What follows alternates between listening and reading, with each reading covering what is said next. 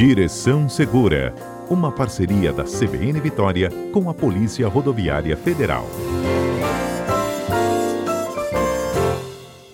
Agora há pouco, gente, eu conversava com um representante da Prefeitura de Vitória falando sobre esse início aí do cadastro de cães e gatos, né, de tutores de cães e gatos na cidade de Vitória, uma população estimada em 50 mil animais. Agora a gente vai dar uma outra dica para vocês, viu? Como é que a gente transporta esse animal no carro sem levar uma multa? Esse é um trabalho aqui para Wagner Mota, inspetor da Polícia Rodoviária Federal, que já está conosco na linha. Bom dia, Mota. Bom dia, Fernanda. Bom dia a todos os ouvintes da Rádio CBN. Que saudades, hein, Fernanda? Quanto tempo? Eu também. Mota, você tem um pet? Eu já tive. Já tive um casal. Inclusive, no final, gostaria até de fazer uma homenagem para eles, se você me permitir. Sempre. Como é que a gente transporta nossos queridos com segurança e dentro da lei? Pois é, Fernanda. O assunto hoje é fofo, né? É um assunto fofo. fofo só que é um assunto também que deve ter bastante atenção por parte dos condutores, né? É, essa fofura toda, Fernanda, é de, de, se, for, se for conduzida de forma correta, se não for conduzida de forma correta nos veículos, pode doer no bolso, né? Em forma de multas e até mesmo causar acidentes de trânsito. A gente vai falar aqui, Fernanda, do transporte dos animais, né, nos nossos veículos. A gente vai falar do que é errado, né, e da forma certa de transportar. É, vamos lá, Fernanda. Normalmente a gente está andando na cidade e aí de repente a gente, a gente cruza por aquele veículo ao lado, parado no sinal, enfim, com aquele cachorrinho com a cabeça, né? É, é, por lado de fora. Exatamente. É uma coisa assim é, né, legal da gente ver, que bonitinho, né? Porque normalmente é, né? Agora a gente tem que atentar para o risco que essa conduta ela, ela traz para os usuários da via, para todos eles. Né? É, o que, que acontece, Fernanda? Para entrar, né? Por que, que a gente. Por que, que de repente você é, imagina que esses cachorros gostam tanto de botar a cabeça para fora? Né? Você tem, hum. você tem algum, algum chute? Você chutaria para mim assim, algum motivo? Pra Curiosidade? Tomar o ventinho. Tomar, o ventinho. tomar o ventinho. Exatamente, Fernanda. O que, que acontece? O, o nariz do cachorro ele é só 50 vezes mais potente que o nosso, né, o olfato deles. Então, quando eles ficam com a cabeça ali para fora, eles estão saboreando todos os odores da rua quando o carro passa, né? Então é a brincadeira deles, de ficar sentindo o cheiro do churrasquinho, do cachorro quente, do almoço. Então eles ficam brincando ali.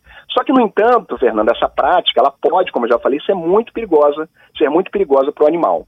Né? Ele pode bater com a cabeça em algum objeto que esteja passando, em outro carro, né? E além disso, é uma conduta proibida pelas leis de trânsito, passivo de multa para o condutor. O artigo 235, Fernanda, do CTB, ele diz assim, ó, conduzir pessoas, animais ou carga nas partes externas do veículo.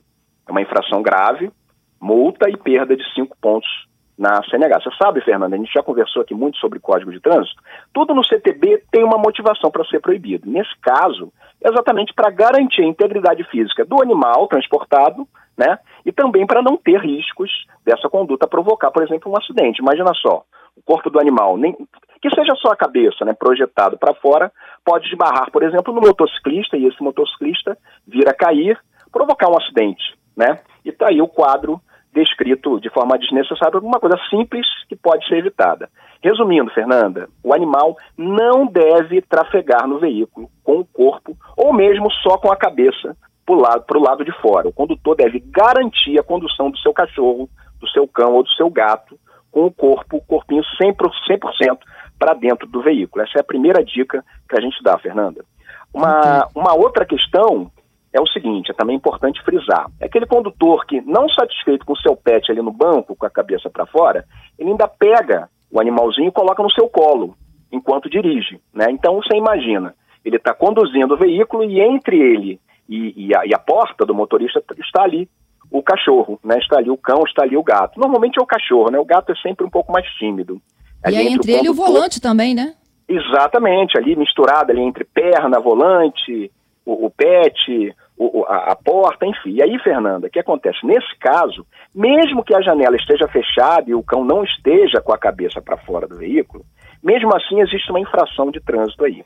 Olha só, o artigo 252, inciso 2 do CTB, diz: dirigir o veículo transportando pessoas, animais ou volume à sua esquerda ou entre os braços e pernas. É uma infração média, passível de multa, perda de quatro pontos na carteira. Então, Fernanda, olha só o que, que o legislador faz. Ele tem essa preocupação na, na tipificação desse tipo de infração. Na verdade, ela é até bastante óbvia, né? O condutor está ali, do lado, entre a porta, um, um, cachorrinho, né? Um local de pouco espaço. Ele precisa virar o volante, de repente, numa necessidade, numa manobra, de repente ele vai se atrapalhar, né? E pode, é, é de fato, até provocar ali, não ter a condição de girar o volante, por exemplo, e pode até causar um acidente, pode ter como resultado em um acidente de trânsito, às vezes até catastrófico, né? É, uma outra questão, Fernanda, sobre o CTB é com relação ao artigo 169. Ele versa assim, ó, dirigir sem atenção ou sem os cuidados indispensáveis à segurança, uma infração leve, passível de multa. Evidentemente, Fernanda, que um animalzinho, um pet solto dentro do veículo, né, ele não tem discernimento, né, ele não sabe o que é perigoso. Então ele vai estar ali solto no veículo, ele pode, ele pode de alguma forma tirar a atenção do motorista e esse motorista se descuidar um segundo que seja para ajeitar o pet no banco da frente ou de trás, enfim, e pode ali naquele segundo de distração se envolver, como sabemos, em algum acidente de trânsito. Enfim, Fernanda, é, é, eu já vi deve... um carro capotar, viu? Olha só. Eu já vi um só. carro capotar porque é, transportava um, um labrador no banco de trás, solto.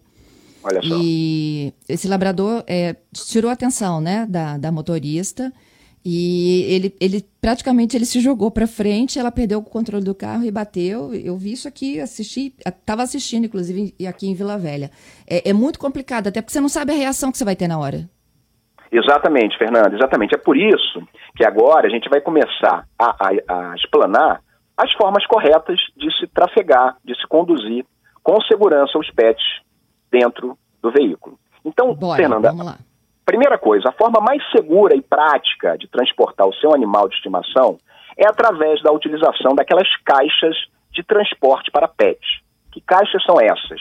São caixas próprias para isso, tipo gaiolinha, toda vazada, que garante uma boa ventilação, não interfere na boa respiração do, do animal, que é o mais importante. E elas possuem também uma alça para transporte, para facilitar a vida do condutor. Elas são vendidas em vários tamanhos, com certeza vai haver uma para o tamanho ideal do seu cão ou do seu gato. Agora, Fernanda, importante frisar com relação a essas caixas de transporte. Isso é importante. Pode parecer uma besteira, mas é importante. Qual é a nossa ideia? A ideia é fazer com que, o pet vá para o veículo e fique o mais calmo possível, o mais tranquilo possível, para não atrapalhar o condutor. Né? Então pode ser que o pet estranhe essa caixa no começo. Né? Então tem algumas técnicas. Né? É, é, o que, que o dono pode fazer? Ele compra essa caixa e não leva direto para o carro. Isso parece uma besteira, mas isso é importante. Pega essa ah. caixa e leva para casa. Coloca num ambiente em que o cachorro esteja acostumado. Não leva direto para o carro. Coloca em algum lugar ali que o, algum lugar que o, cão, que o cão goste. Coloca ali é, é, é, uma caminha, né, algum objeto, algum brinquedo dentro da caixa que o cachorro goste. Né? A maioria dos pets vai estranhar no início as caixas de transporte. Mas, como já falei, é o meio mais seguro de transportar o animal dentro do veículo. Tem também aquele petisco, né, Fernanda? Os pets não resistem aos petiscos. Então pega um petisquinho, coloca dentro da caixa e aos poucos ele vai se acostumando com a caixa. Isso é importante. Quando sentir que ele já está adaptado, pega a caixa e já pode utilizar no transporte veicular. Resumindo, Fernanda, as caixas de transporte é um meio seguro e relativamente barato para, transpor para transportar os pets. Agora, é importante e essencial, onde que vai essa caixa dentro do carro? Ela pode estar ou no assoalho do veículo, de forma que ela não se mova com a inércia ali, com, com o movimento de acelerar, de frear, né? Ou, se estiver sobre o banco, ela deve estar presa pelo próprio cinto de segurança do veículo. Essas caixas próprias, elas têm, elas são feitas para esse fim e elas possuem um dispositivo para prendê-las ao cinto de segurança veicular. Essa é uma maneira de transportar o PET dentro do veículo. A segunda maneira, Fernanda, é a seguinte: é, é, a segunda maneira de, de, de conduzir esses animais na segurança é utilizar o cinto de segurança para os pets. Existe um cinto de segurança próprio para os pets, que nada mais é que um dispositivo que vai atado ao corpo do pet, é como se fosse uma coleira de peitoral, com a diferença uhum. que ela possui um gancho que vai preso ao cinto de segurança do automóvel.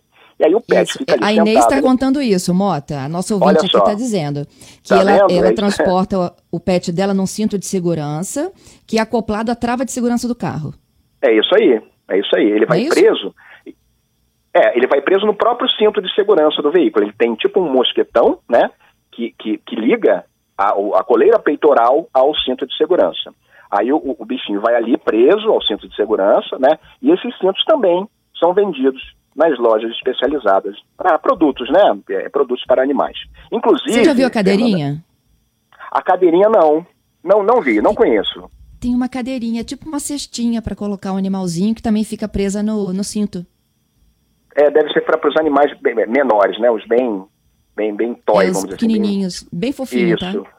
Confesso que não conheço, Fernando. Eu conheço as caixas que são tipo de poliuretano, aquele plástico mais, mais duro, né? E aquelas caixas que são mais, mais maleáveis, né? Para os animais assim menores. São caixas até é, é, mais práticas, que você pode levar até em avião, alguma coisa assim. É, é, Mais um ouvinte aqui, Pota. Pois não. Daniel, utilizar exclusivamente o cinto de segurança resolve prender o cinto não. na coleira do animal? Não, não, não faça isso. Não faça isso porque pode até enforcar o animal, né? Então, o ideal é que ele fique preso pelo peito. Então, a coleira ela é tipo peitoral e ali, na necessidade de uma freada, se o corpo do, do animal for projetado à frente, ele vai estar tá preso pela coleira de peitoral e não pelo pescoço. Mas pode degolar o animal, não faça isso. Né? Então, é como eu já falei, existe uma, um centro de segurança próprio para é, é, esse tipo de transporte. Interessante procurar nas lojas. Não são tão caros, né? Custo-benefício com certeza vai valer a pena. Uma dica, Fernanda, é o seguinte: se o cão for muito grande, imagina só, aqueles cães bem grandes, né? Talvez a caixa não seja muito viável. Então, mais uhum. interessante vai ser o uso desse cinto de segurança. Né? Muito interessante ver o uso de uma forma ou de outra, ou da caixa de transporte ou do cinto. Não transportar o animal solto dentro do, do, do, do veículo. Por quê? Da mesma forma que nós humanos, numa freada, o corpo do animal vai ser projetado à frente, ele vai, ele vai, ele pode atravessar um para-brisa e virar óbito, né? Então, o cuidado que nós temos conosco, temos que ter com os nossos amados animais também. Essas são, Fernanda, as duas formas nós indicamos como corretas para transportar os animais de estimação dentro do veículo. Agora, Fernando, eu queria fazer uma observação aqui. Tem mais como um ouvinte aqui, o Fábio. Pois não, vamos lá. Fábio, é, ele também utiliza o cinto de segurança com peitoral. É um bacezinho o animal dele. Sim, é exatamente isso que eu estou falando. É um, é um, cinto de segurança que você coloca no animal que é de peitoral, né? E aí tem como se fosse um gancho, um mosquetão, que prende no cinto de segurança do veículo. Né? O cinto de segurança fica atravessado ali, como se tivesse uma pessoa atravessada na, na, na, na transversal, e você vai ter ali um, um local para você prender o, o, mosquetão no cinto de segurança, né? É, teria que ter imagem aqui para a gente demonstrar, é, tem, tem, o ouvinte tem que visualizar para prender o mosquetão ali no centro de segurança. O, os próprios vendedores do produto vão explicar como funciona, mas são as duas formas mais é, é, corretas para fazer esse, esse, esse transporte. Agora, Adorei, Fernanda, o que acontece? Às vezes o animal é muito agitado. Aí pergunta, não, é, é pode dar medicamento para viagem? Pode, desde que tenha a prescrição de um veterinário para fazer essa orientação, né? É, é, no caso de um animal muito, muito agitado. Uma outra observação, Fernando, em caso de viagens longas, nós não paramos né, para comer alguma coisa, esticar as pernas, beber uma água, não esquecer que nesses momentos os pets vão estar tá querendo fazer a mesma coisa. Tirem ele da gaiola ou da, ou da, ou da, da, da, da coleira e deixem ele no banheiro, beber uma aguinha, descansar. Pelo menos a cada duas horas é interessante é, é fazer isso. Uma, uma última observação, Fernando, se você me permite, é, o condutor ele pode cometer um crime transportando seus animais no veículo. Vou dar um exemplo aqui que não é, é, é não é hipotético, tá? É, é real. É, casos que já aconteceram, já foram flagrados. Porta-malas não é local de conduzir animais. Né? Um porta-malas fechado, sem ventilação, dependendo do dia do horário, com o sol batendo ali em cima, se transforma num forno. Além de ser uma profunda crueldade, pode até mesmo matar o animal. Então, essa conduta, Fernanda, ela é descrita em lei né, como crime de maus tratos contra animais. É a Lei 9.605 é de 98 e a Lei 14064, inclusive, essa lei prevê pena de reclusão de dois a cinco anos para quem incidir nessa, nessa, nessa conduta, né? Então, Fernanda, Olha, é, é... pois não. Não, eu continuo recebendo mensagens, meu tempo está esgotado. Eu queria que você finalizasse com o nome dos seus pets. Ah, sim. Então vamos lá. É, é, Fernanda, manda um beijo aqui pro Atos e pra Afrodite. É um casal de um casal da raça boxer, da raça boxer que eu tive, muito fiéis, que infelizmente não estão, não estão mais entre nós, né? Deixo aqui é, é, é o meu beijo para eles, com a certeza que eles estão felizes brincando bastante lá em cima. Tá bom? Ai, que lindo. Obrigada, Wagner. obrigado, obrigado você, Fernanda. Estamos à disposição. Te espero na próxima terça, viu? Se Deus quiser. Um abraço para você.